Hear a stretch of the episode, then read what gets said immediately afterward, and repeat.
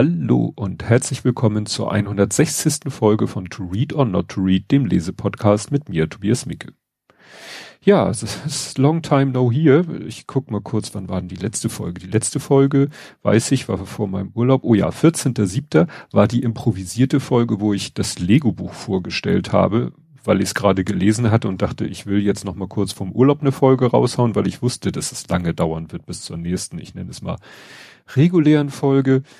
Naja, ähm, ach so, erfreulich zu dem, zur letzten Folge das Lego-Buch. Ich hatte das ja wie immer vertwittert, dass ich irgendwie äh, die Folge veröffentliche.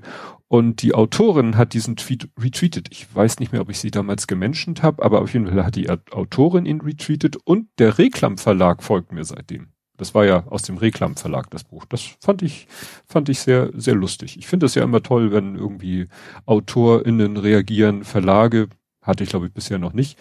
Ich habe aber auch kurz vorm Urlaub noch überraschende Post bekommen, die mich auch sehr beeindruckt hat, aber dazu sage ich dann am Ende mehr, weil das ist dann der Ausblick auf die nächste Folge.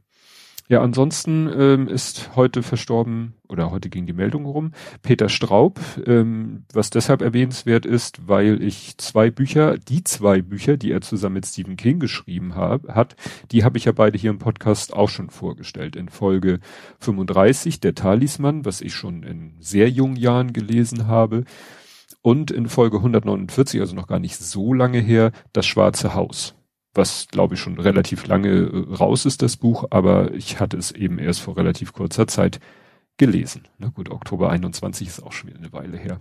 Naja, das soweit zum Rückblick. Jetzt aber das Buch von dieser Folge. Äh, bevor ich hier irgendein Wort, englisches Wort ausspreche, habt Gnade mit mir. Ich habe über die letzten Jahre gelernt, meine englische Aussprache ist nicht die beste. Ich äh, kann Englisch ganz gut verstehen, geschrieben und auch gesprochen, wenn es sauber gesprochen ist. Und äh, ich habe aber wohl ganz offensichtlich Probleme mit der Aussprache. Das wird mir in meinem anderen Podcast immer wieder vor Augen geführt. Also es kann sein, dass ich einige Wörter hier komplett falsch ausspreche weil es teilweise auch ein bisschen exotische Wörter sind. Ähm, jetzt, wo ich das vorweggeschossen habe, kann ich mal den Titel von dem Buch äh, nennen. Das ist nämlich ein englischsprachiges Buch. She has her mother's love. Und ich werde auch immer so ein bisschen was übersetzen, weil ich ja nicht weiß, wer wie gut Englisch kann. She has her mother's love ist eben, sie hat das Lachen ihrer Mutter. Und diese Formulierung äh, erinnerte mich an dieses äh, He has his father's eyes oder to have his father's eyes. Also es gibt eben dieses Lied von Eric Clapton, da singt er Looking to my father's eyes. Also es geht, das ist glaube ich so die englische Form von der Apfel fällt nicht weit vom Stamm. Es gibt dann auch die Szene in Hot Shots, ähm, wo Charlie Sheen äh, irgendwie sagt, ich habe dies und das und ich habe die Augen meines Vaters und während er das sagt, greift er in die Innentasche, holt ein Etui raus, klappt es auf. Man sieht als Zuschauer den Inhalt nicht, aber die Person, zu der er das sagt und die wendet sich angeekelt ab, äh, wo klar ist, okay, er hat das natürlich, weil es so ein Witzfilm ist, wörtlich, ich habe die Augen meines Vaters. Ob She Has Her Mother's Love auch so eine gängige Floskel ist, um zu sagen, dass äh, ein Kind große Ähnlichkeit mit einem Elternteil hat, weiß ich nicht, aber hier ist es auf alle Fälle so gemeint. Denn der Untertitel des Buches, der dann auch das Thema äh, definiert ist, The Powers, Perversions and Potential of Heredity oder Heredity. Da weiß ich schon mal gar nicht, wie man es ausspricht. Ich habe leider mich vorher nicht schlau gemacht. Ich musste auch erstmal gucken, was heißt denn Heredity? Das heißt Vererbung. Es geht also um die, die Macht, die Perversion und das Potenzial von Vererbung. Also das ganze Buch ist halt um das, rund um das Thema Vererbung. Und deswegen eben She Has Her Mother's Love. Sie hat, also Love, ich weiß nicht, wie man das ausspricht, dass man es unterscheiden kann. Lachen, nicht die Liebe ihrer Mutter. Würde ja auch gut passen. Ähm, erschienen ist das Buch im Mai, Ende Mai 2018. Und der Autor ist Karl Zimmer, Karl mit C geschrieben äh, geboren 1966, ist ein, ja, ein, wie sagt man, hier steht Popular Science Writer, also ein Kommunikationswissenschaftsautor, Blogger, Kolumnist, Journalist, der sich spezialisiert hat auf Themen wie Evolution, Parasiten und Vererbung. Ne, ich verlinke den englischsprachigen Wikipedia-Artikel. Ich verlinke hier sehr viel, also es lohnt sich in die Shownotes zu gucken, viele, viele Links, zum Beispiel auch zu einem Interview oder einem Gespräch, was er mit jemandem geführt hat über dieses Buch, wo er viele Dinge aus dem Buch nochmal so erzählt und am Ende auch Fragen beantwortet. Ein Artikel, eine Rezession im Guardian und so. Also jede Menge Links in den Show Notes. Erschienen ist das Buch im, da geht schon los, wahrscheinlich Dutton, weil es schreibt sich wie Button, nur mit D, im Dutton Verlag.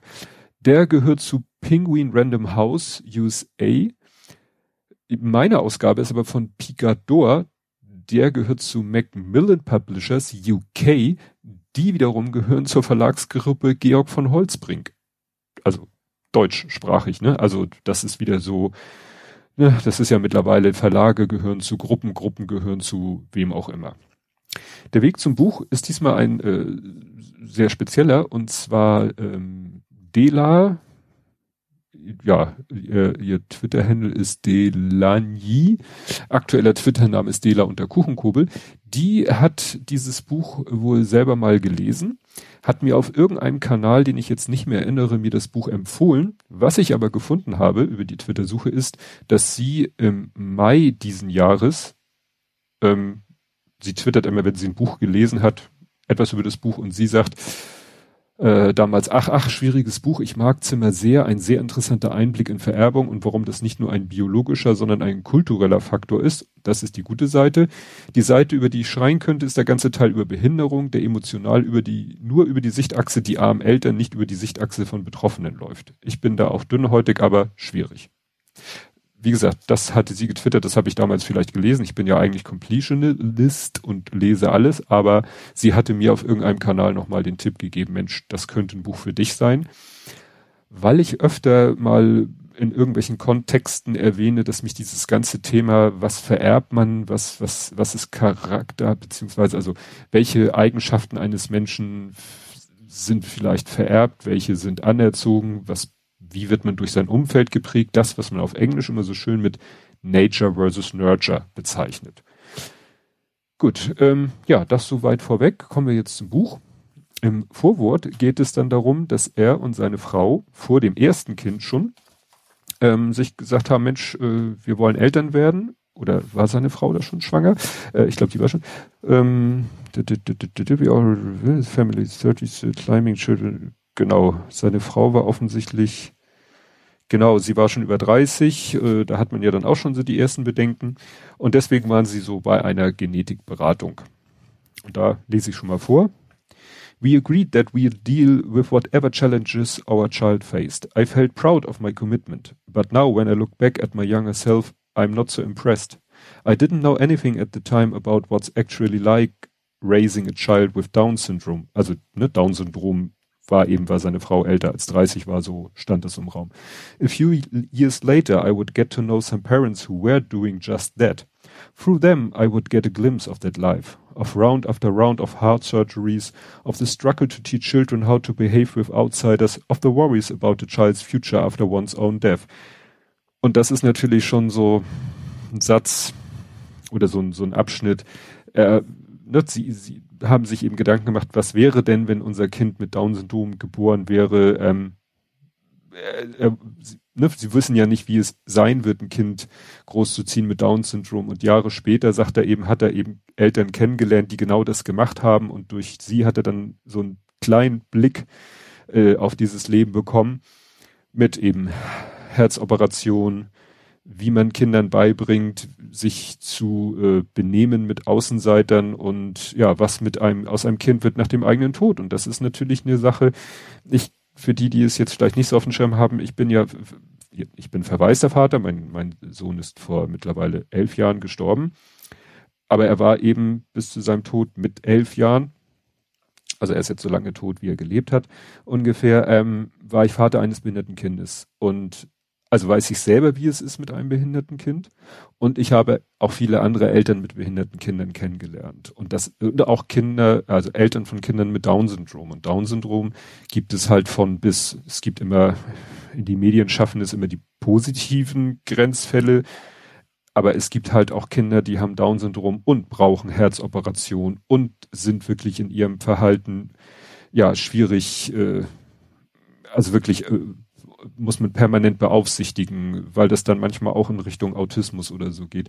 Ja, das ähm, und dieser letzte Punkt, dass man sich darüber Gedanken macht, was wird aus dem aus der Zukunft des Kindes, wenn man selber tot ist. Also in einem normalen Leben ist es halt so, ja gut, da sterben die Eltern irgendwann und die Kinder sind bis dahin hoffentlich groß und selbstständig. Aber wenn die Kinder nie selbstständig werden aufgrund einer Behinderung, dann hat man ja eigentlich bis zu seinem Tod irgendwie das Bedürfnis, sich um sie zu kümmern, aber irgendwann kann man es halt nicht mehr. Ne? Und gut, in die Situation sind wir nie gekommen. Ja, dann äh, gab es eine, es gab in diesem Buch mehrere Vokabeln, die mich doch so ein bisschen stutzig gemacht haben. Zum Beispiel gab es das Wort Pedigree. Und ich so, Pedigree, das ist doch ein Hundefutter. Und habe ich auch gefunden, Pedigree Pet Foods ist ein Hersteller gewesen oder ist es noch von, von Hundefutter.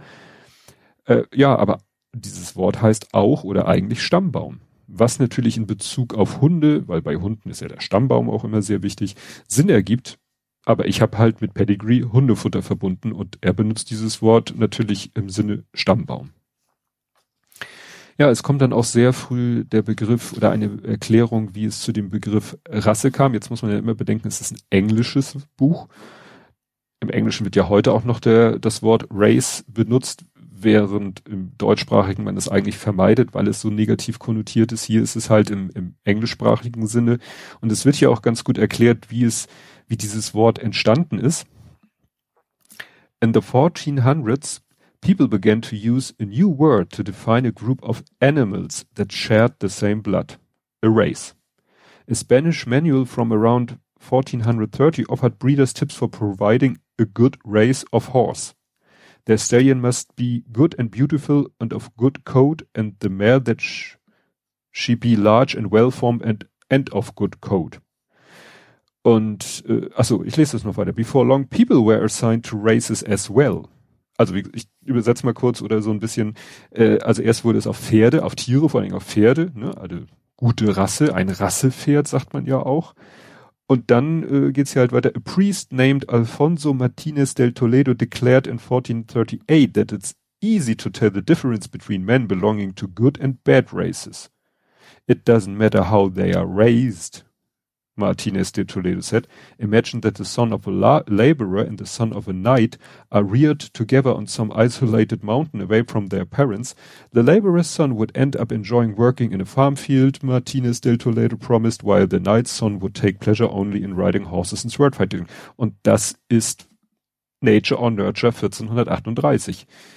Nur, dass er eben, dass dieser äh, Priest, äh, Priester sagt, das ist die Natur. Ne, du kannst das Kind eines Arbeiters nehmen und das Kind eines Ritters nehmen und auf einer isolierten Insel hoch äh, äh, äh, großziehen und der eine wird immer die harte Arbeit bevorziehen, bezogen und der andere das Reiten auf Pferden. Das ist in ihrem Blut. Und wie gesagt, 1438. Ja, das erste Beispiel für Vererbung, was er bringt, also das ist so ein bisschen eine Zeitreise, ist das Habsburger Kinn. Das wird hier tatsächlich erwähnt und das hatte ich auch schon mal gehört. Ich wusste nicht genau, was damit gemeint ist. Das Habsburger Kinn ist quasi eine Folge davon, dass die Habs, dieses, diese ganzen Adelsleute aus den, also die Habsburger, wenn sie, dass die eben versucht haben, die Macht immer so in der Familie zu halten, indem sie immer so versucht haben, ja, eigentlich sich gegenseitig zu heiraten. So dass immer irgendwie, ja, in jedem Königshaus ein Habsburger saß und das führte dann wohl irgendwann dazu, dass äh, ja sich so eine so ein dieses prägnante Habsburger Kinn sich äh, herausprägte und dadurch, dass es dann halt nie, ja, wie man so blöd sagt, frisches Blut gab und die sich immer äh, dann doch immer über Dreieck miteinander verwandt waren, kam es dann dazu, dass wirklich fast alle männlichen Nachkommen immer dieses Kinn hatten. Das war eine Folge der Vererbung. Und die, das, äh, sag ich mal, krönende oder nicht so krönende Beispiel am Ende ist dann Don Carlos, über den es ja auch diese Oper gibt. Das ist ein Sohn von Cousin und Cousine und der ist halt schon mit, mit allen möglichen gesundheitlichen äh, Defiziten zur Welt gekommen und ist deshalb auch nicht sehr alt geworden. Ne? Gregor Mendel, den, an dem man natürlich bei Vererbung sofort und früh denkt, der ist natürlich auch, wird auch erwähnt, aber am Anfang, das wusste ich auch nicht, sein Werk, was er da herausgefunden hat, indem er eben, ich glaube, das waren Erbsen, weshalb auf dem Buch auch so eine Erbsenschote ist. Also er hat ja irgendwie Pflanzen miteinander gekreuzt mit weißen und mit roten Blüten und hat dann gesehen, aha, daraus kommt immer eine weiße, eine rote und zwei rosane, irgendwie sowas. Ich habe nicht so gut in Bio aufgepasst. Das wurde aber anfangs überhaupt nicht gewürdigt. Und das ist ja auch ein Zitat aus dem Buch oder wo ich das auch immer her habe ich glaube aus dem Wikipedia-Artikel, den ich hier verlinke, verlinke, verlinke, Mendels Ergebnisse wurden in Fachkreisen lange nicht verstanden. Erst im Jahr 1900, lange nach seinem Tod, bestätigten sie Wissenschaftler, die übereinstimmende Resultate erhalten hatten. Also Mendel ist so ein bisschen wie Van Gogh, also Berühmtheit erst nach dem Tode. Erwähnt wird auch Charles Darwin. Jetzt würde man sagen, ja Moment, wir sind hier doch gar nicht bei Evolution, sondern wir sind hier bei Vererbung. Ja, auch Charles Darwin hat mit Pflanzen, ja, rumexperimentiert im Sinne, dass er Pflanzen miteinander gekreuzt hat und sich geguckt hat, was, was kommt denn daraus. Ja, dann kommt ein ziemlich langer äh, Abschnitt. Ähm, da spielt immer wieder die Wineland Training School äh, eine Rolle. Das war quasi sowas wie ein frühes, ja, wie soll ich sagen, so eine Art Kinderheim, aber für, für, ja, heute würde man sagen, für besondere Kinder, Kinder, die vermeintlich oder tatsächlich irgendwie eine geistige Behinderung hatten, sind da aufgenommen worden oder ne, sind in dieser Wayland Training School, haben die gelebt und so.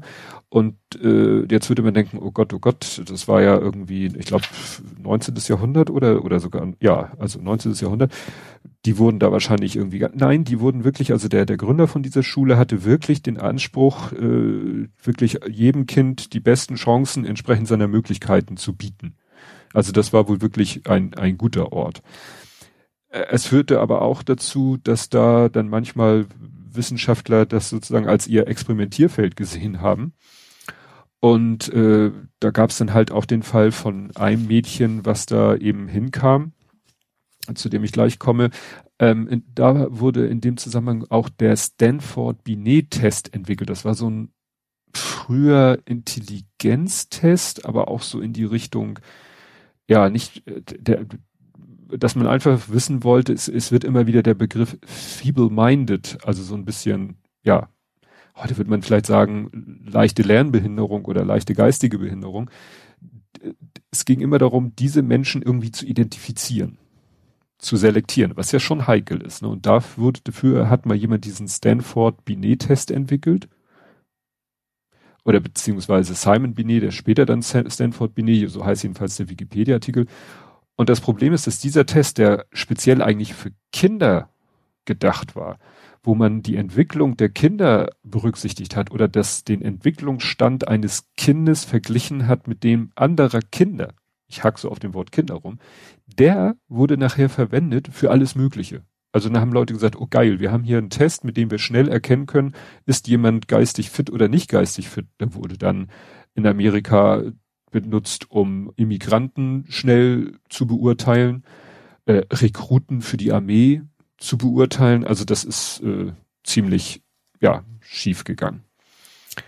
Ähm, es ging dann eben auch los. Ich sagte ja, es fing schon an damit so, man, man wollte Menschen identifizieren. Das war das eine. Und das andere war natürlich zu überlegen, deswegen geht's, es geht im Buch ja um Vererbung, wo kommt das her? Und äh, kann man da vielleicht eingreifen? Deswegen, ich habe hier mir notiert für den nächsten Abschnitt gruselige Gedanken oder gruseliger Gedanke. Goddard, Goddard war einer die, der daran geforscht hat, was hardly the first person to contemplate controlling human heredity. Four century beforehand, Luis Mercado had advised people with hereditary disorders to avoid having children together. Also, ne, vererbungsbedingte Probleme den Leuten, die sowas hatte, wurde gesagt, hab mal lieber keine Kinder. In the early 1800s, alienists urged that the insane be prevented, prevented from starting families. Francis Galton turned these concerns into something far more extreme, a call to governments to breed their citizens like cows or corn. Also, ne? Die Regierung wurde aufgefordert, ihre Bevölkerung, ja, zu züchten oder, ja, wie Kühe oder Mais. Galton recognized that in order to win people to his cause, he would need, as he put it, a brief word to express the science of improving stock. In 1883, he came up with an enduring term, eugenics. To Galton, eugenics was full of happy visions of arranged marriages that would lead to ever better generation of humans. What a galaxy of genius might we not create, Galton promised. Also, Eugenik, den Begriff kennt man ja heutzutage, ist offensichtlich von diesem Herrn geprägt worden 1883. Da hatte der die Idee, Mensch, wenn wir, wenn wir mit den Menschen das machen, was wir vielleicht mit Kühen machen oder mit Pferden machen oder mit Schweinen machen, um die optimalen, den optimalen Nachwuchs zu erzeugen. Was ist ich, ein Schwein, was viel Fleisch ansetzt, ein Pferd, was schnell läuft oder eine Kuh, die viel Milch gibt. Warum sollen wir das nicht auch mit Menschen machen? Ne? Und da ging es natürlich immer um das Thema, ja, äh, geistige Geschichten, geistige Gesundheit, Intellekt und so weiter. Galton's enthusiasm attracted some noteworthy English biologists who formed the Eugenics Education Society, but they never gained much power or influence over British affairs. By the dawn of the 20th century, eugenics had begun taking roots in the United States, and there it flowered onto darker blooms. American eugenics, eugenicists wanted to prevent people with bad traits from having children. Also bad traits, schlechte Eigenschaften, die sollten keine Kinder haben. Some argued for institu Institutionalisierung. Das kriegen hier auf Englisch aus. The feeble-minded, also feeble-minded ist wieder dieses, ne? To stop them from having sex. Ne? Kein Sex, wenn ihr irgendwie aus unserer Sicht nicht fit genug seid. Some called for sterilization wir sind im dunkelsten Kapitel. In 1900, an American physici physician named W.D. McKim went so far as to call for a gentle, painless death. Wir sind bei der Euthanasie. He envisioned the construction of gas chambers to kill the very weak and the very vicious.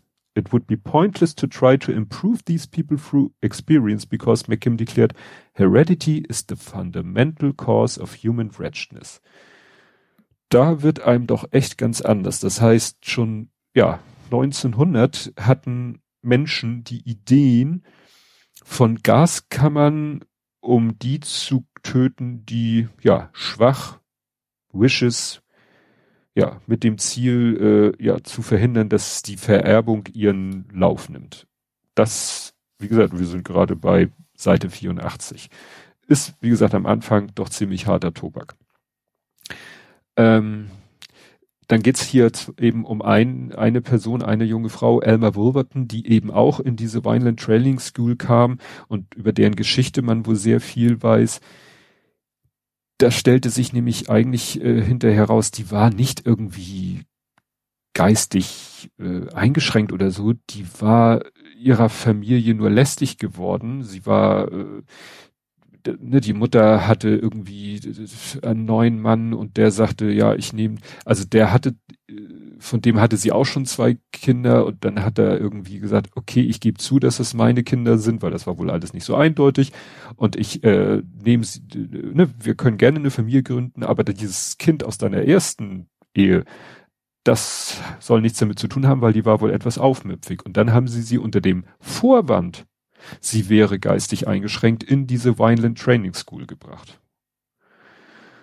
Und dann wird halt, wurde sie auch so eine Art Forschungsobjekt, dann wurde ihre ganze Familiengeschichte ermittelt, verm vermeintlich, ne? Also äh, es hat, wurde angeblich ihr ganzer Stammbaum ermittelt, stellt sich hinterher raus, hat eigentlich nie so stattgefunden.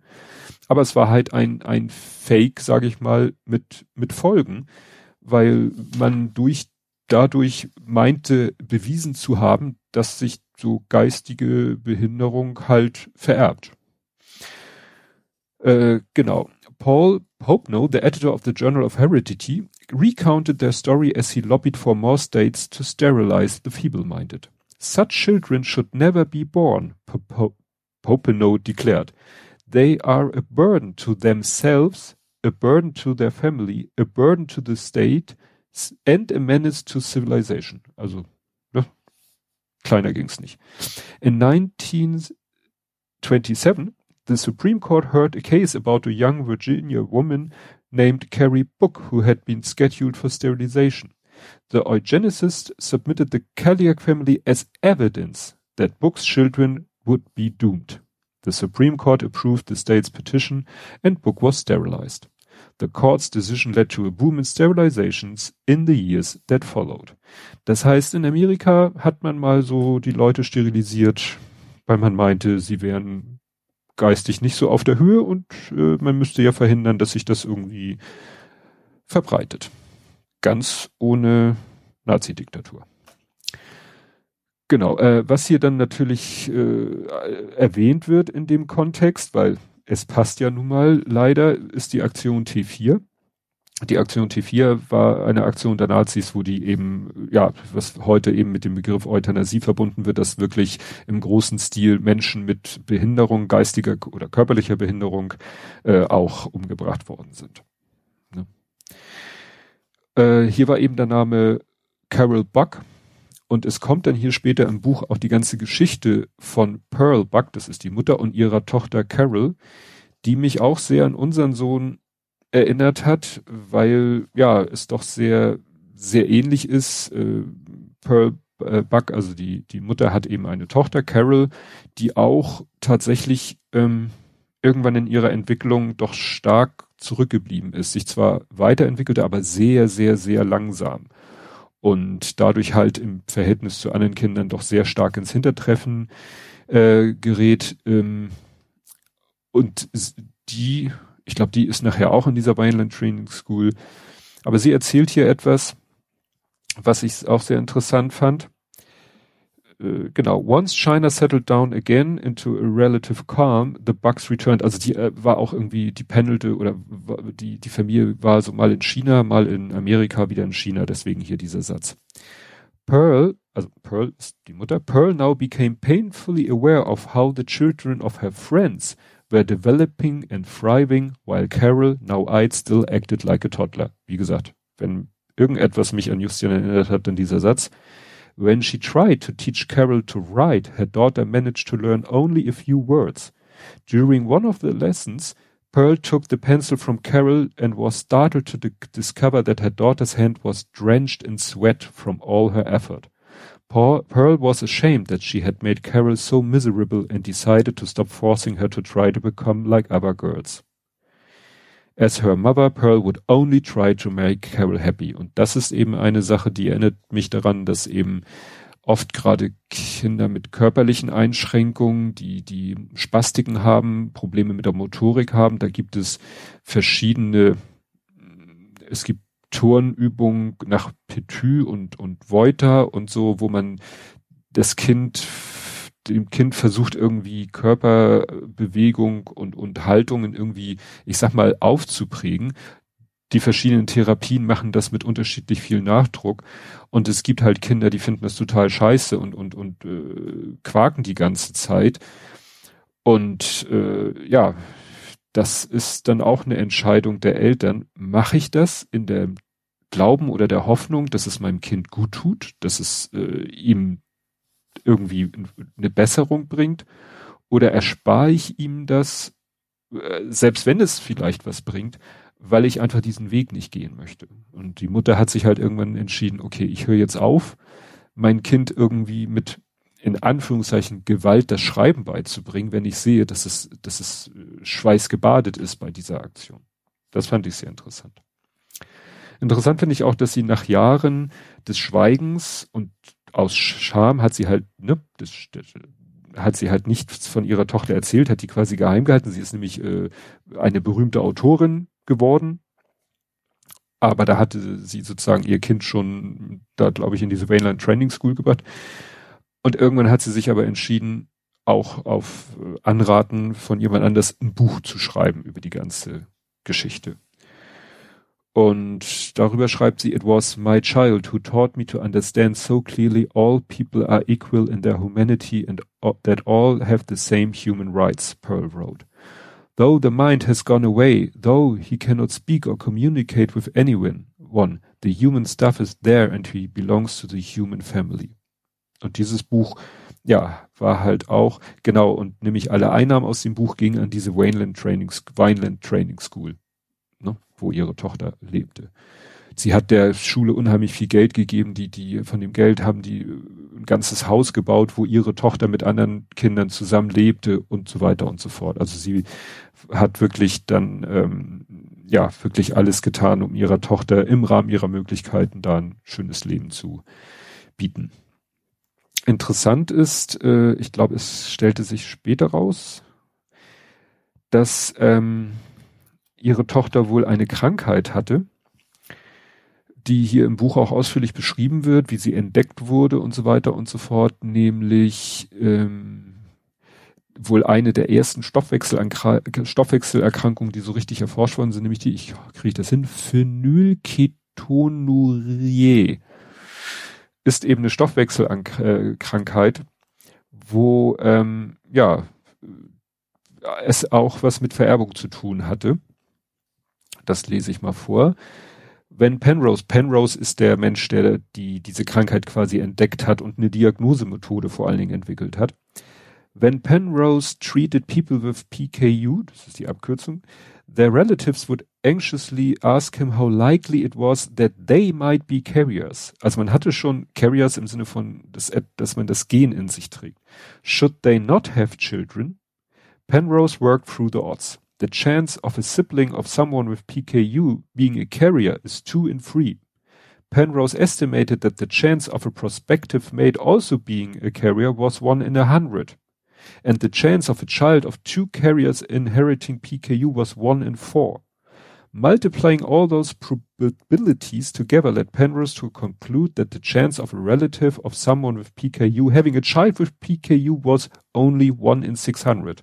Und das ist eben genau das, was sozusagen am Anfang äh, des Buches, wo ne, äh, der Autor und seine Frau da in der genetischen Beratung ist, da geht's halt darum, haben sie irgendwie in ihrer Familie irgendjemanden mit irgendetwas, was genetisch bedingt ist, um dann so eine Wahrscheinlichkeitsabschätzung zu machen, aha, ihr Großvater hatte dieses und ihre Großtante auch, dann haben sie beide mit einer gewissen Wahrscheinlichkeit auch dieses Gen, ohne dass es Auswirkungen hat.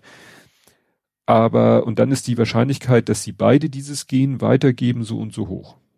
Bei uns, äh, beim dritten Kind waren wir ja auch in der Beratung, sagten die, wir können ihnen da auch nichts sagen, weil man ja nicht wusste, was zu der Behinderung von Justin geführt hat. Gendefekt oder nicht, konnte man uns da nichts sagen.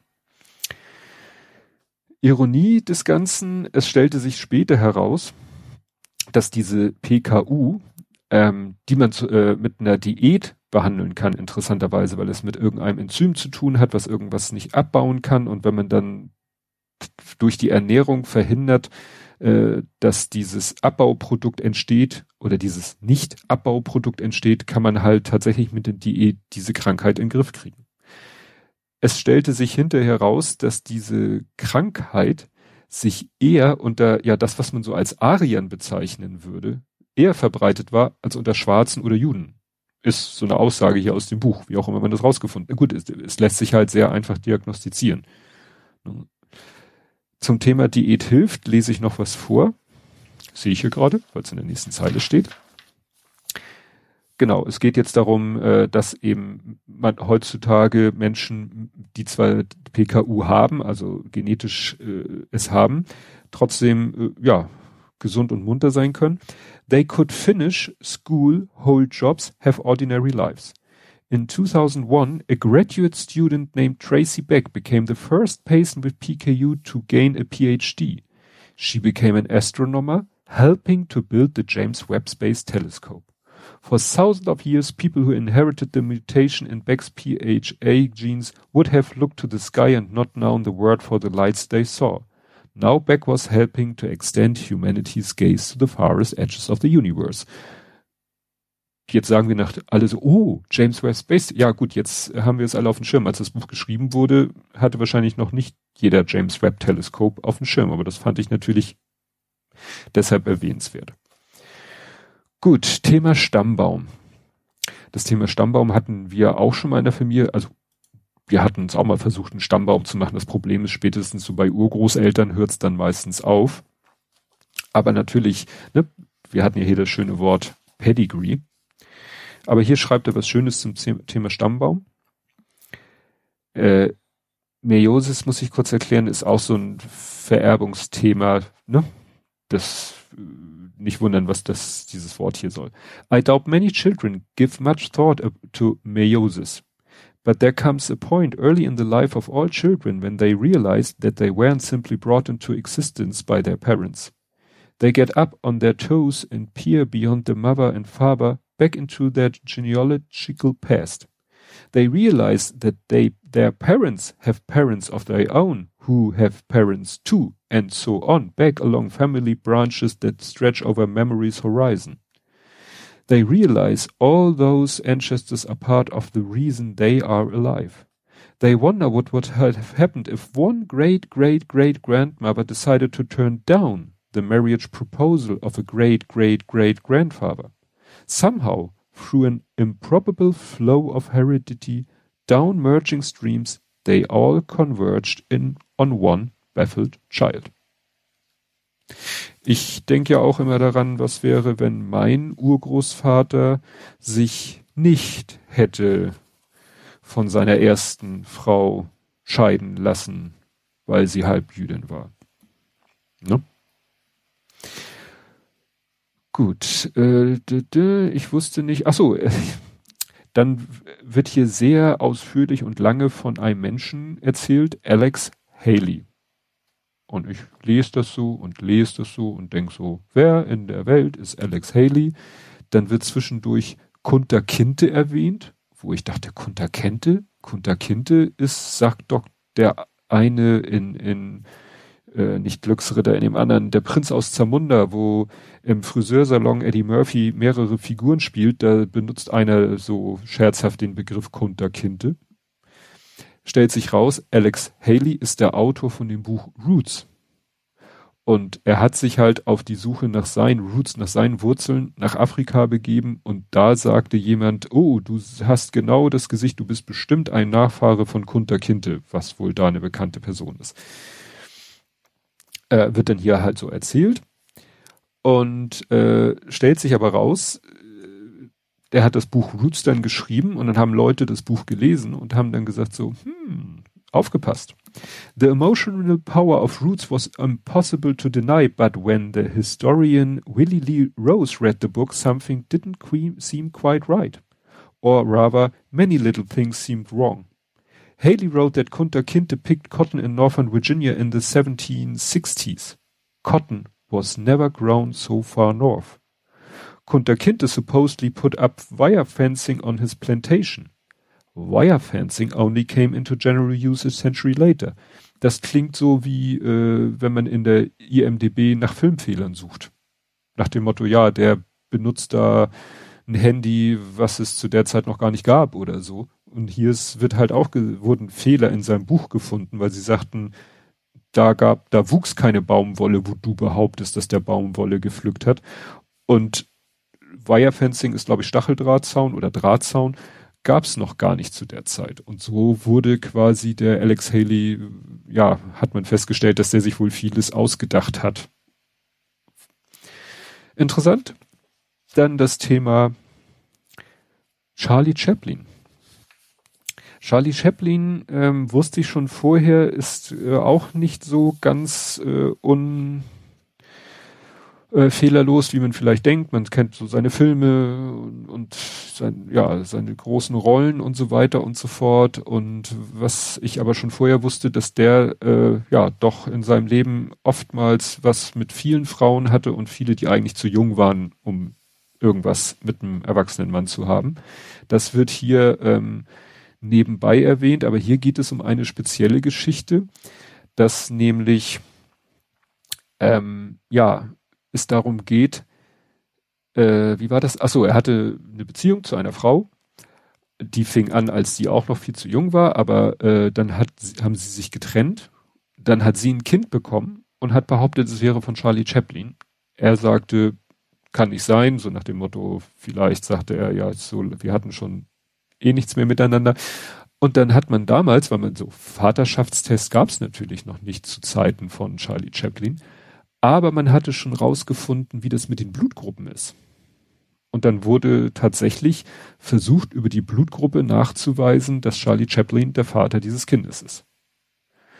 Verlinke ich euch, Wikipedia gibt's in der englischen Wikipedia einen eigenen Abschnitt über dieses Thema, weil das ging vor Gericht und dann wurde ein Urteil gefällt, dann wurde wieder Einspruch oder, oder Revision und äh, ja. Es wird dann auch erwähnt DNA, 23andMe und Jordi LaForge. Interessanterweise, weil ne, Blutgruppen war ja noch viel zu simpel, aber irgendwann kam man dann halt auf die Idee mit der DNA und dann gab's ja diese, diese, weiß ich, 23andMe wurde auch mal irgendwie, hat eine Zeit lang jeder YouTuber Werbung für gemacht, dass man da ein bisschen Genmaterial denen gibt und dann sagen sie, ja, du bist zu so und so viel Prozent Pole, also als Amerikaner und zu so und so viel Prozent bist du dies und jenes und so oder eben auch solche Sachen gemacht haben, ah, du hast eine so und so große Wahrscheinlichkeit, später mal an diesem Krebs zu erkranken. Ich glaube, das ist denen nachher wieder verboten worden. Auf jeden Fall lese ich jetzt was vor dazu. Some customers took the tests, also diese 23andMe tests, in the hope of finding cousins or connecting themselves back to famous ancestors. Ancestors. Others hoped to reach back across the oceans to places where they came from. Europeans searched for their Viking ancestors. African Americans could leap beyond slavery's void. Also mit slavery's void ist gemeint, dass es eben für Afroamerikaner schwer war, sozusagen ihre, ihren Stammbaum oder so, weil das endete meistens dann äh, so, wenn ihre Vorfahren wirklich als Sklaven verschleppt worden sind, da verlier, verliert sich halt jede Spur und mit Hilfe dieser Gentests hofften sie halt diese Lücke zu überspringen und trotzdem rauszufinden, Mensch, wo komme ich denn ursprünglich her? Also komme ich aus dem, was heute Nigeria ist oder komme ich aus dem, was heute Ghana ist? Weil das wissen diese Menschen ja nicht. Also das ist gemeint mit Slavery's Void. In 2000, 2000, oh Gott, 2016 a remake of Roots aired in the History Channel. LeVar Burton who had played Kunter Kinte in the original version. Also, Fun Fact, Jordi LaForge von, ne, aus der Voyager, also natürlich LeVar Burton, hat Kunter Kinte gespielt in Roots. Wusste ich nicht. Now served as an executive producer. To promote the new version of Roots, Burton took a DNA test from 23andMe along with Malachi Kirby, the actor playing Kinte in the remake. I've always felt there was a piece of me missing, Burton said in a video. As he studied his results on an iPad, he looked deeply moved. Who I am did not just begin here, Burton said. To have the proof in my hand is just powerful. Wie gesagt, 23 and Me und die anderen Seiten, das kennt man ja. Also wie gesagt, ich glaube, denen wurde so ein bisschen verboten, äh, zu viel aus den Genen rauszulesen, weil das dann, glaube ich, auch viel Kaffeesatzleserei ist. Die äh, Adora Bell hat mal einen schönen Vortrag auf dem Kongress gehalten, wie Polizei versucht, äh, aus DNA-Material fast schon Phantombilder zu erzeugen und wie viel äh, Fehlerquellen da enthalten sind. Gut, wo bin ich denn jetzt? Äh, genau, es, der Begriff Rasse wird neu definiert. Hier in dem, also in dem Buch wird erwähnt, dass der Begriff Rasse neu definiert wird. A few decades later, nein, a few decades after Linnaeus, the German, Achtung, German, the German anthropologist Johann Friedrich Blumenbach proposed a new system of five races instead of four. His races were Caucasian, Mongolian, Ethiopian, American, and Malay. Blumenbach came up with the label Caucasian after studying a skull in his collection from a woman who lived in the Caucasus, Caucasus Mountains. It was, he later said, the most beautiful skull he ever laid eyes on. She belonged to the same race as people who lived across Europe, Blumenbach believed. Man beachte believed, er glaubt es. He thought the reason that Caucasians had such beautiful skulls was that they were the first people created by God. They retained humanity's original glory while other people degenerated, producing the four other races. Ne? Also das ist so richtig schöne Rassenkacke, so nach dem Motto, die Kaukasier, das sind die Krön Krone der Schöpfung und alles andere ist nur Beifang. Ich weiß gar nicht mehr, wann das war, wann dieser, wo wir jetzt zeitlich sind. Äh, ja, aber wie gesagt, das war Johann Friedrich Blumenbach und dieses Caucasian, das habe ich halt oft in, in ähm, wenn in amerikanischen Filmen irgendwie äh, auf Englisch äh, eine Personenbeschreibung durchgegeben wird von der Polizei, dann war es immer Black oder Caucasian. Es war nicht White, es war Black oder Afro-American oder Caucasian. Also Kaukasier war einfach so der Begriff für, ja, so Kartoffel würde man bei uns sagen. Also es ist, ähm, wurde von diesem Menschen damals so festgelegt und dann wohl auch von vielen so übernommen.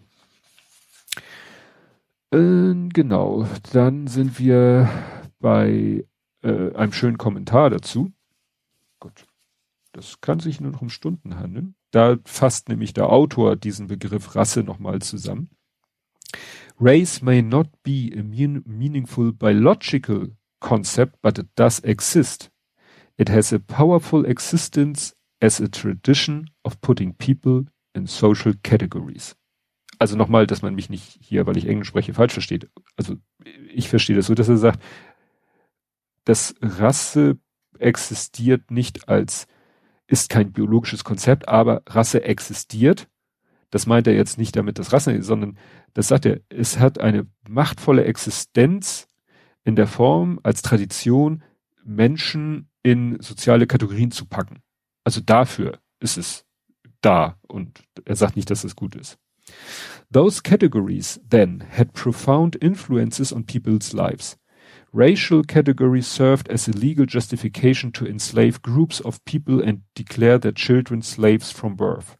Race helped turn other people into scapegoats for economic disasters, justifying their slaughters by the millions. Other people were classified into races judged incompetent to make use of their own land, justifying pushing them off it. And racial categories also gave some people the luxury of enjoying those lands and the profits of slave-based economies without having to learn much about their history. Even after racist institutions and laws were abandoned, their effects have endured, for generation, extending racist power. Ne, also Rasse wurde benutzt, ja, um Menschen zu versklaven, um sie zu töten in Millionenzahl. Kann sich jeder denken, was er damit gemeint ist. Ja, oder ihnen ihr Land wegzunehmen. Ne? Also so fasst er das einmal zusammen. Ja, dann ist ja noch so eine kleine Spitze. Es gab dann eben äh, den Club der Eugeniker, habe ich ihn genannt. Das war die Galton Society. Den Namen Galton hatten wir ganz am Anfang, als der Begriff Eugenik geprägt wurde. Und in der Einladung in diese, zu einem Treffen dieses Clubs äh, stand drinne, äh, die Einladung waren confined to Native Americans. Also die Einladung beschränkt sich auf Native Americans und dann stand da im Englischen, he did not mean Cherokees. Also er meinte nicht Cherokesen mit Native Americans, sondern ja, also etwas, was es eigentlich gar nicht gibt, nämlich den ursprünglichen Amerikaner. Ne, was, was, wer, wer ist denn der ursprüngliche Amerikaner? Kann man das irgendwie definieren? Das war immer das, was mit Caucasian benutzt, äh, versucht wurde zu definieren.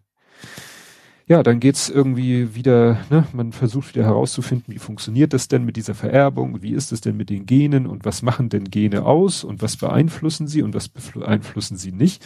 Und da war man dann irgendwann an dem Punkt, dass man sagte, hm, gucken wir uns doch mal eineiige Zwillinge an, weil die haben ja irgendwie anscheinend die gleichen Gene. Und wenn die sich trotz der gleichen Gene irgendwie unterscheiden, dann wissen wir, dass das, wo sie sich unterscheiden, wohl nicht von den Genen geprägt ist.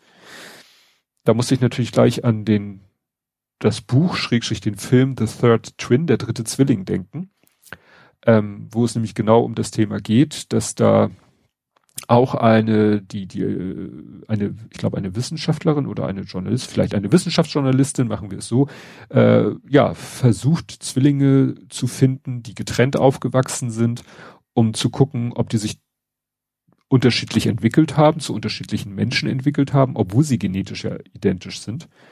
Und genau das wurde halt äh, wohl wirklich mal gemacht. In dem Buch nimmt er es dann eine dramatische Entwicklung. Hier wird es halt beschrieben, dass man versucht hat, so festzustellen, ja, ist sowas wie Körpergröße abhängig von den Genen? Gibt es Zwillinge, die unterschiedlich groß sind? Weil wenn Zwillinge immer, immer gleich groß sind, ja, dann, auch wenn sie getrennt aufwachsen, dann liegt das wohl in ihren Genen. Es wird aber auch äh, erwähnt, äh, dass Körpergröße durchaus auch von der Nurture abhängen kann. Und das wird hier dann beschrieben. How tall children grow depends intimately on their health and diet. A child's growing body demands fuel, both to stay alive and to build new tissues. A healthy diet, especially one rich in protein, can meet both demands. If the diet falls short, the body sacrifices growth for survival. Diseases, diseases can also stunt a ch child's growth because the immune system needs extra resources to fight off infections.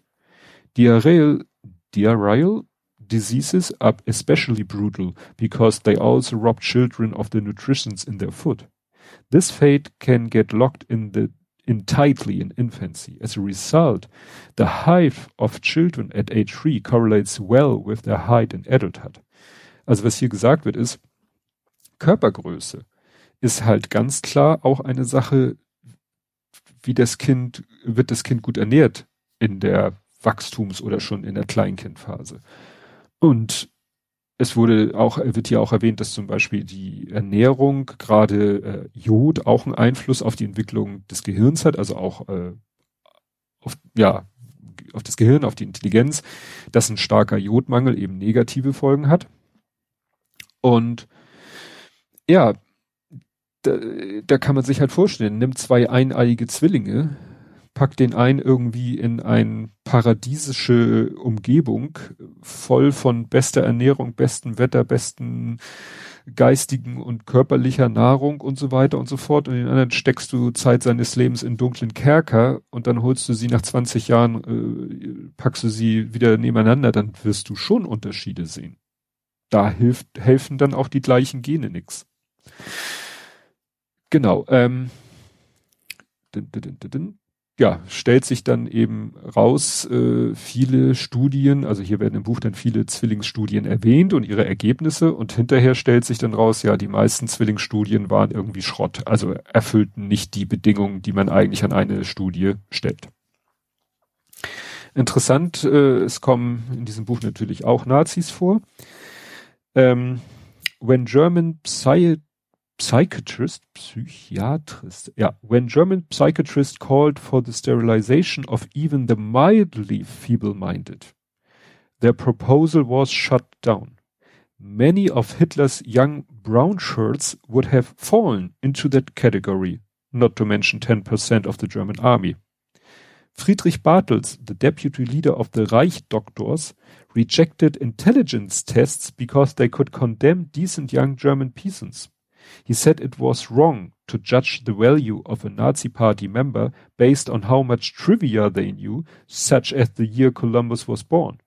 Such a man might very well have spent his life until then working in the fields rather than taking classes. It's quite possible that he has never had the chance to learn these things, Bartels complained.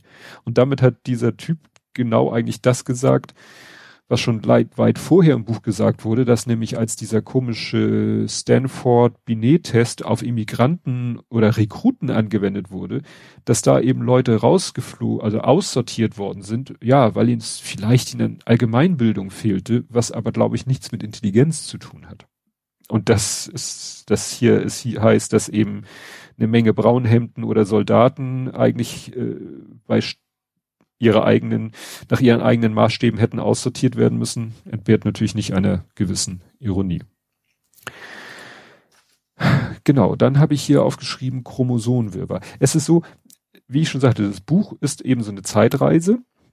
Wir bewegen uns durch die Zeit und die Wissenschaft und Forschung entwickelt sich immer weiter. Wir sind dann irgendwann, also wir waren mal ganz am Anfang so bei, naja, bei Blutgruppen als ganz primitives Mittel irgendwann wissen wir schon mal, es gibt DNA und es gibt Chromosomen und jetzt sind wir eben bei einzelnen Chromosomen. Und hier gibt's halt ein Chromosomenwirrwarr. Und das ist ganz interessant, auch wegen einer aktuellen Debatte in unserer Welt. On August 5, 1959, 1959, for example, A baby was born at New York University Medical Center with both a penis and a vagina and lacking testicles. testicles. The doctors extracted cells from the baby's bone marrow to study their sex chromosomes. Out of 20 cells the doctors looked at, eight of the cells had an arrangement found in boys, one X chromosome and one Y, but 12 of the cells had only a single X chromosome.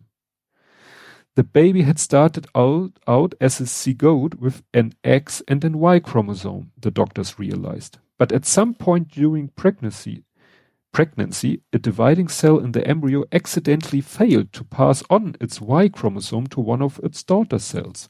Without an Y chromosome, the cell could not produce some of the proteins involved in developing the male anatomy. It divided and passed down its Y-free chromosome to its descendants, giving rise to some female anatomical parts. The baby became a mosaic of XY and X Cells. Ja, das zum Thema, es gibt nur ein Geschlecht. Ne?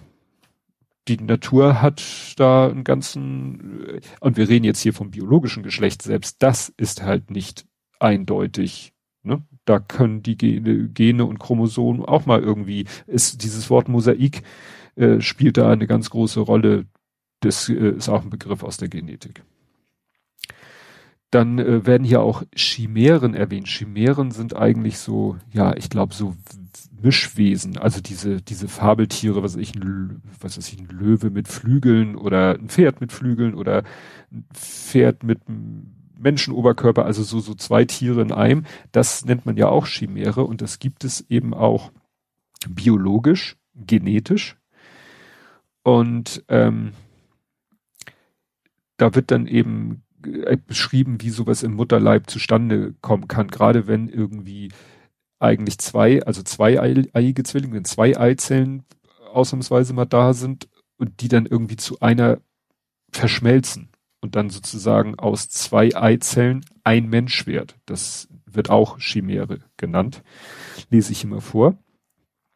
Today this girl would be called a tetragrammatic chimera, meaning that she arose from four sex cells, gametes, rather than the regular two.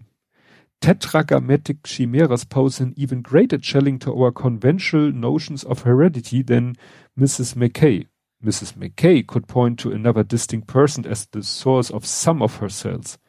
Tetragrammatic twins start out as two embryos, embryos with separate genomes and then merge entirely. Only one child is born and there's no other human being to point to. All we can do is trace their intimately mingled cell lineages to their separate sources. If two embryos of the same sex form a tetragrammatic chimera, it's much easier for them to go undetected.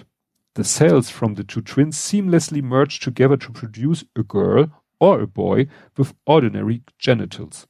Only a close inspection of their DNA will reveal their true heredity.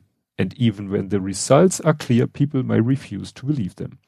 Ja, also beschreibt eigentlich das auf Englisch, was ich gerade auf Deutsch gesagt habe. Zwei Eizellen verschmelzen zu einem, zu einer, zu einem Menschen am Ende. Und das war interessanterweise auch äh, Thema in dem Buch Stark, The Dark Half von Stephen King, wo der Autor nämlich auch irgendwann erfährt, dass er auch so eine Chimäre ist, dass sich in seinem Körper, ich weiß nicht, wie realistisch das ist, der entwickelt, stellt man nämlich fest, dass in seinem Körper sich so, was weiß ich, ein Ohr und noch irgendwie, also dass sich quasi Organe gebildet haben, die irgendwie sein, ja, Zwillingsbruder sind, den er äh, ja im Mutterlaub quasi verschluckt hat, also in sich aufgenommen hat.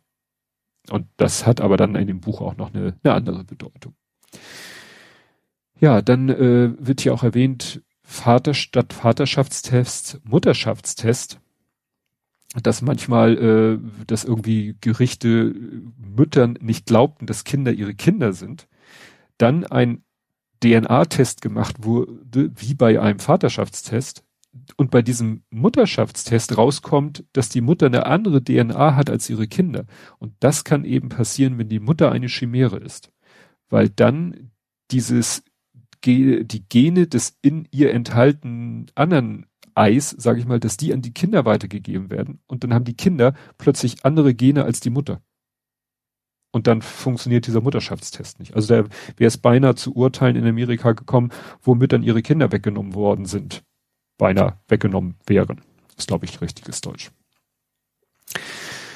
Genau. Ach so, ja. Und eine Schwangerschaft kann eine Mutter zu einer Mikrochimäre machen, wenn nämlich das Kind hat schon sein eigenes Genmaterial oder seine eigenen Gene entwickelt. Und dann, und dann, ähm, ja, passiert es, dass Genmaterial des Kindes im Mutterleib sozusagen in den Körper der Mutter wandert und das Kind quasi Gene ihres Kindes aufnimmt und äh, das führt dann teilweise dazu, dass das Immunsystem verrückt spielt, dass Mütter oftmals später so Immunkrankheiten entwickeln wie Rheuma. Fand ich auch spannend.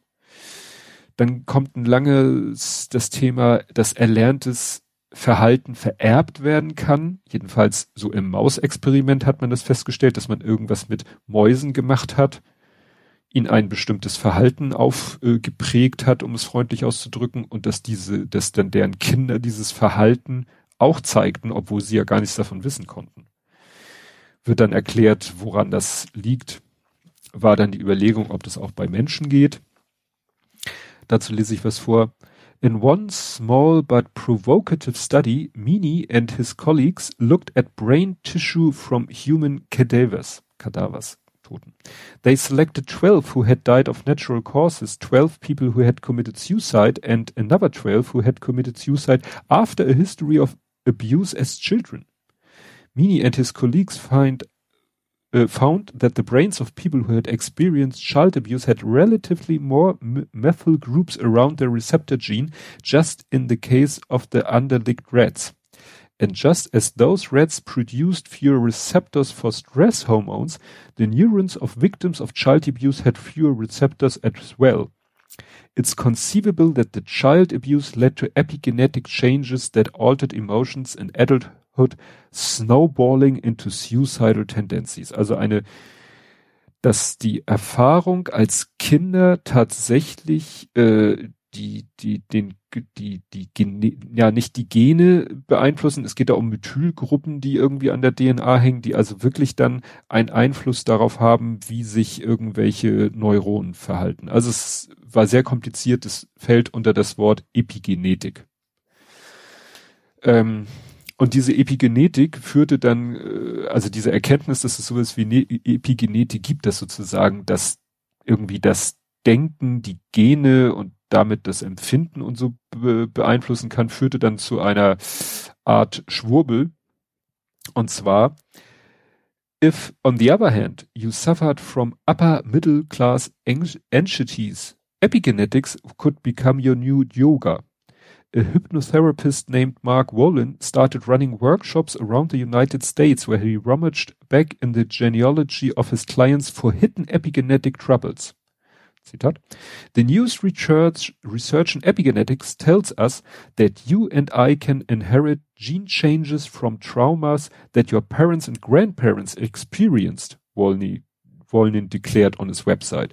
He promised to deprogram those inherited changes by helping build new neural pathways in your brain, new experiences in your body, and new vitality in your relationship with yourself and others. All for only $350 per Workshop. Also es geht halt darum, dass eben dieses, dass wenn durch Epigenetik tatsächlich Traumas die man gar nicht selber als Kind erlebt hat, sondern die vielleicht die Eltern erlebt haben, irgendwie sich an die Kinder, also auf einen selbst vererbt haben, dass er einen dann hilft, das wieder loszuwerden. Ja, ähm, wurde dann eben auch gesagt, dass es so einfach nicht geht. Oder es erinnerte mich so ein bisschen an das Thema, hatte ich hier ja auch mal ein Buch vorgestellt, Kriegskinder, Kriegsenkel, dass eben die Traumata von Eltern an die Kinder und an die Kindeskinder weitergegeben werden, aber das sicherlich nicht über Gene, sondern über Verhalten und ähnliches. Ne? Also wie sind Menschen, die den Krieg erlebt haben, wie sind die mit ihren Kindern umgegangen, was hat die beeinflusst und wie hat das deren Verhalten ihren Kindern gegenüber ja, wie hat sich das darauf ausgewirkt? Das muss aber nichts mit Epigenetik zu tun haben. Ja, äh, was zu erwarten war, irgendwann kommt in dem Buch dann das Thema CRISPR, also CRISPR-Cas, die sogenannte Genschere, äh, wird erklärt, also weil wir uns ja hier in dem Buch durch die Zeit bewegen. Es wird Dolly natürlich, das Klonschaf erwähnt. Es wird Pränataldiagnostik und Therapie erwähnt. Also was kann man alles vor der Geburt schon feststellen? Da lese ich noch mal was vor. Da, ich, es werden am Anfang ein bisschen weniger Lesezeichen. Ähm, es geht hier um einen Mueller, weiß ich nicht mehr, was der, das ist auch nicht wichtig. Äh, ach so, das kann ich auch überspringen. Ah, doch, damit der nächste Satz Sinn ergibt, muss ich das vorlesen. In other words, we are not living in Mueller's eugenic utopia, nor are we living in a nightmare of the sort Aldous Huxley imagined in his 1932 novel Brave New World. Of the small fraction of people who are using in vitro fertilization, an even smaller fraction is using it to control the inheritance of their children. We have the technology right now to effectively eradicate Huntington's disease from the planet, along with many other genetic disorders.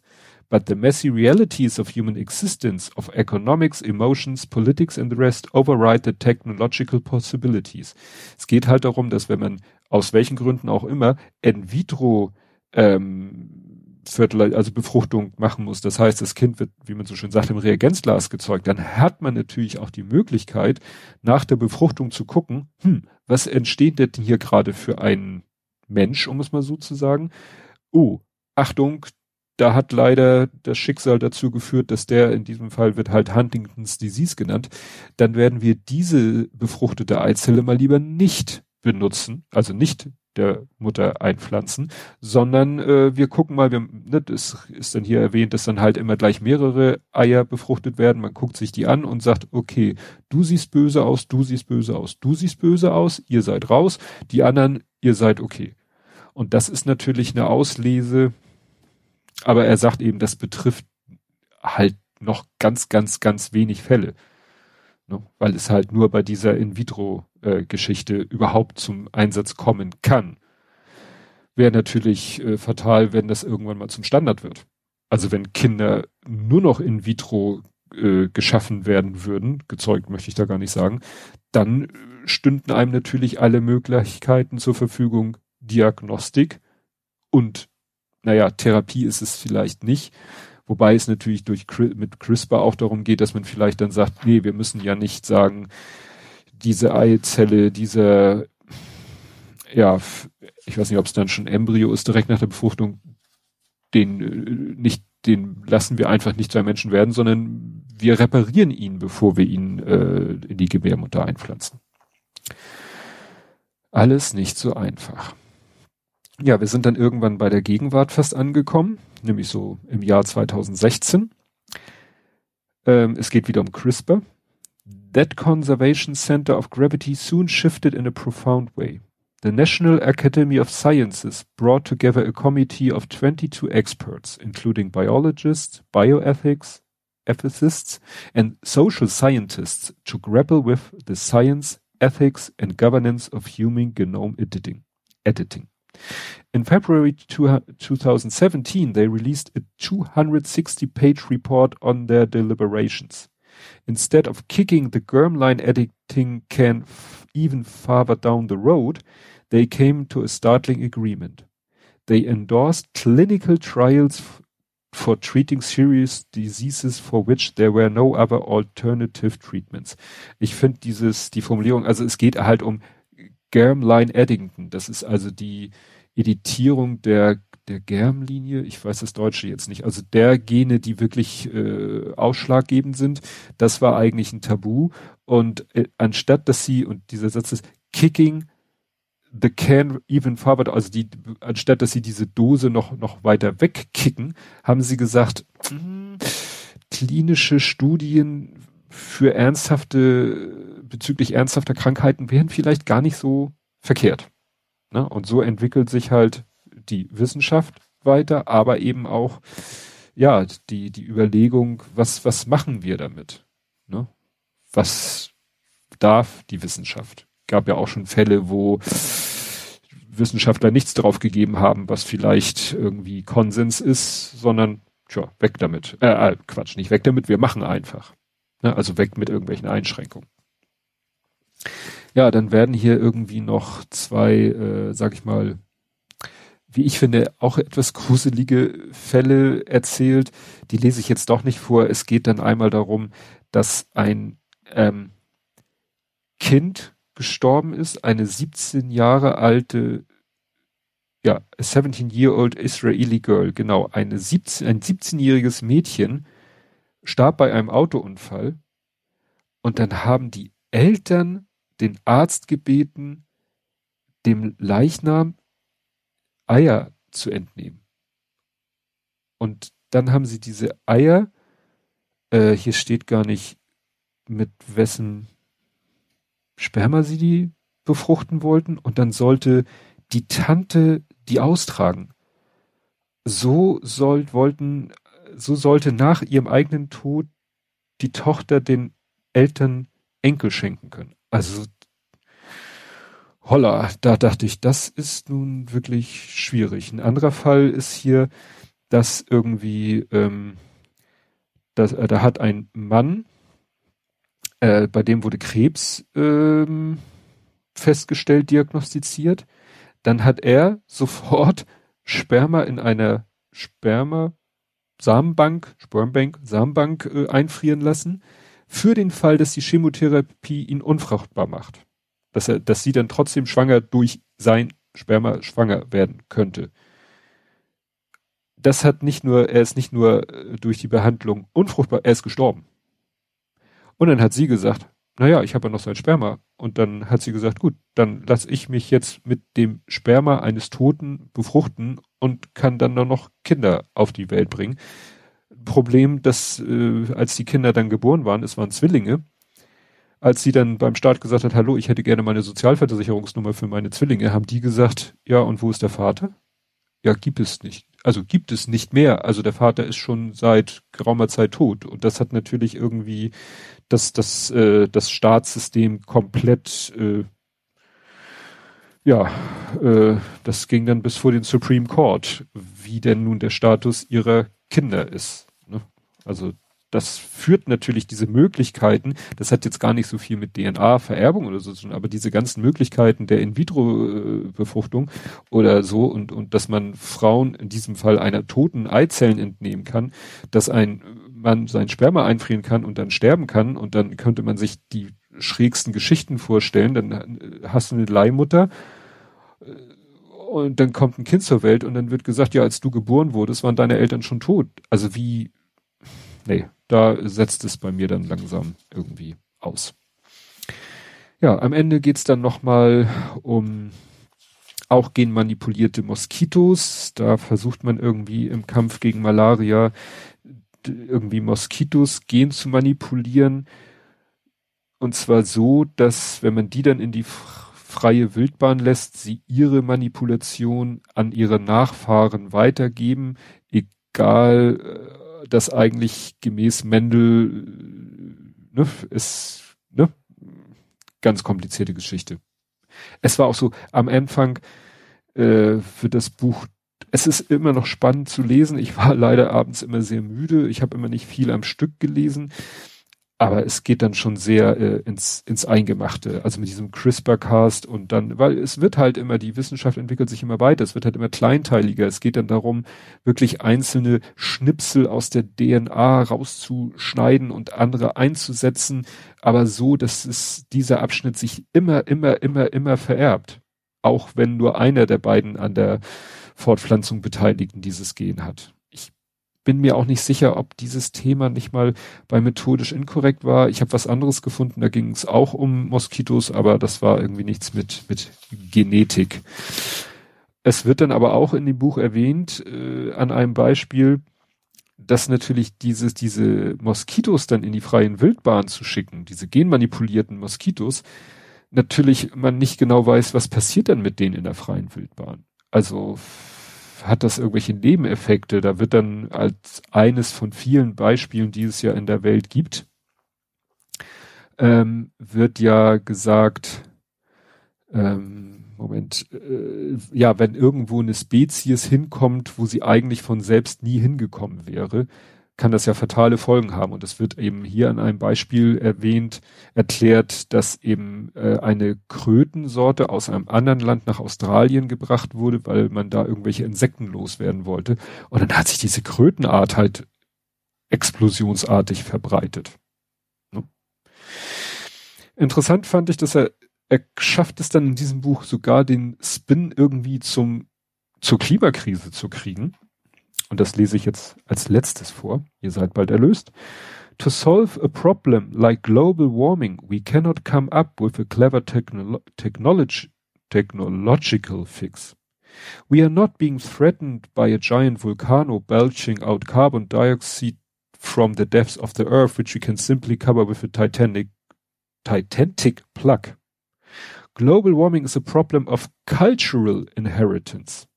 To fix it, we need a social form of CRISPR, a means to alter the practices and the values that make their way, way from one generation to the next. Also er vergleicht, er sagt eben, der Klimawandel wird nicht einfach durch einen großen Vulkan ausgelöst, der CO2 aus von sich gibt und den wir einfach mit dem Stöpsel zumachen, sondern Global Warming ist ein Problem, ja, kulturellen Erbes.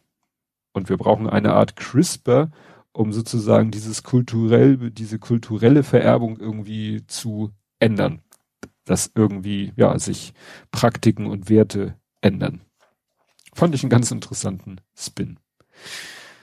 Gut, am Ende kommt dann ein Glossary, Notes, Bibliography, alles in einer winzig kleinen Schrift. Wahrscheinlich, weil das Buch sonst zu dick geworden wäre. Ähm, es ist auch ein Mörderschinken, also ich kann ja noch mal gucken, wenn ich jetzt mal nur den, den, äh, wenn ich das Glossary weglasse, sonst wären wir bei 650, sind wir bei 574 Seiten. Also das ist wirklich ein Klopper. Ähm, mal, äh, für mich war es irgendwie interessant, dass äh, meine Frau, die ja wusste, dass ich das Buch lese, hat mich dann auf einen Artikel hingewiesen, der stand im gedruckten Spiegel, ist leider in, im Online-Spiegel hinter der Paywall. Ich habe aber einen anderen Artikel zu dem Thema gefunden. Da ging es nämlich darum, dass äh, eine junge Frau an ALS erkrankt ist. ALS ist äh, eine Krankheit bekannt durch das Buch Dienstags bei Murray. Ich kriege die Kurve immer wie zu irgendwie zu irgendwelchen Büchern. Ähm, das ist ja diese Krankheit, wo auch irgendwie genetisch bedingt die, die äh, Nerven oder das Gehirn angegriffen wird oder die Nerven und so langsam der Mensch von, ich sag mal, von unten nach oben äh, sich eine Lähmung ausbreitet. Und äh, in dem Artikel ging es darum, dass da halt eine junge Frau, äh, die eine besondere Form dieser ALS-Erkrankung hatte, dass da die Eltern alles versucht und hatten zum Glück Kontakte irgendwie nach Amerika und da war einer an einem Forschungsprojekt, der tatsächlich äh, was gefunden hat, um diese Form von ALS tatsächlich auch sozusagen auf genetischen Wege zu beeinflussen und hat dann bei dieser jungen Frau die Krankheit die Entwicklung stoppen und sogar ein bisschen zurückschrauben können. Und das, äh, ja, fand ich ganz interessant. Das verlinke ich euch auch, weil das passte zu diesem Thema, also jedenfalls zum Ende des Buches, wo es ja darum ging, Krankheiten und so weiter und so fort mit genetischen Mitteln zu bekämpfen. Ja, jetzt aber das Fazit. Es ist eben mein Lieblingsthema Nature or Nurture, von dem ich schon mehrfach sprach, in voller Pracht. Ne? Jedenfalls mehr am Anfang, als es noch darum ging, herauszufinden, was ist denn Nature, was ist Nurture, was machen die Gene, was machen sie nicht. Dann diese ganzen Irrwege mit, mit Eugenik und dem ganzen äh, Kram und Rassen und den Feeble-Minded, äh, also und Sterilisation und äh, ja, Euthanasie und allem. Am Ende wird's dann halt, geht's da ein bisschen weg. Äh, natürlich gibt's noch mal den Punkt, äh, bei der In-vitro-Geschichte benutzt man die eben auch Natürlich benutzt man die auch zum Aussortieren. Ja, ähm, wie gesagt, am Ende fand ich es etwas ermüdend, lag vielleicht aber auch an meiner äh, Situation äh, zu der Zeit, als ich, äh, als ich den Rest gelesen habe, die letzte, das letzte Drittel. Was ich schade finde, dass es das Buch nicht auf Deutsch gibt, weil es ist schon, es ist zwar gut geschrieben, es ist jetzt, obwohl es wissenschaftlich ist, äh, trotzdem leicht verständlich geschrieben, äh, bildhaft beschrieben, aber es wäre natürlich leichter, wenn man das auf Deutsch lesen könnte. das wäre so mein einziger Kritikpunkt. Wie gesagt, für Leute, die so ein bisschen wissenschaftsinteressiert sind ähm, und kein Problem damit haben, das auf Englisch zu lesen, kann ich das Buch sehr empfehlen. Und das soll es zu diesem Buch gewesen sein. Und nächstes Mal gibt es ein Buch, wo ich unheimlich gespannt drauf bin. Und zwar hat mich kurz vorm Urlaub, der, der Brief hat das Datum, den, ich habe hier einen Brief in der Hand, der Brief hat das Datum der letzten Aufnahme, also der Lego-Folge. Kurz bevor ich in Urlaub gefahren bin, habe ich einen Brief bekommen von einem Verlag. Ich habe noch nicht ganz verstanden, der Verlag heißt, glaube ich, Edition Outbird. Und die Adresse lautet, also der Brief ist adressiert an To Read or Not to Read in Klammern Podcast, Tobias Micke und meine Adresse. Was ich schon mal sehr spannend finde. Ich weiß gar nicht, wo meine Adresse im Internet ist. Ich weiß, wo sie ist, aber die findet man eigentlich nicht. Naja, egal. Und äh, ja, da schickt mir der Verlag äh, ein Besprechungsexemplar von einem Buch von Alexander Pfeiffer. Und erzählt ein bisschen was über den Autor und über das Buch. Und wir würden uns freuen, äh, wenn Ihnen dieses Buch eine Besprechung wert sein sollte. Und dann noch mal so ein Blatt über das Buch, äh, das Buchinhalt, äh, den Autor und so weiter und so fort.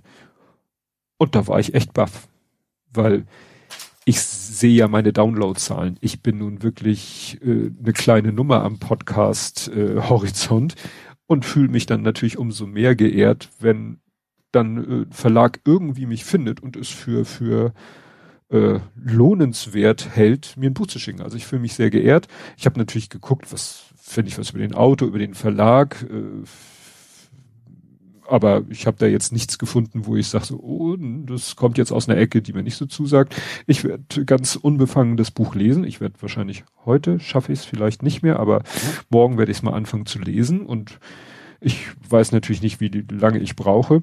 Hängt ja immer von tausend äußeren Faktoren ab, aber dann wird das das nächste Buch sein. Ich, ich habe, glaube ich, noch gar nicht. Doch, ich habe, glaube ich, gesagt, das Buch heißt Mitternachtssymphonie. Und es sind, wenn ich es richtig verstanden habe, ähm, mehrere 15 Geschichten. Genau. Die die dunkle Schnittmenge aus Einsamkeit, Erotik und Kreativität erforschen. Hm. Bin ich gespannt. Gut, dann ist das jetzt, glaube ich, tatsächlich meine längste Folge ever geworden, aber es wundert mich bei dem Buch rein vom Umfang auch überhaupt nicht. Und dann hören wir uns wieder mit dem erwähnten Buch. Ich hoffe in nicht allzu ferner Zukunft. Und bis dahin, tschüss.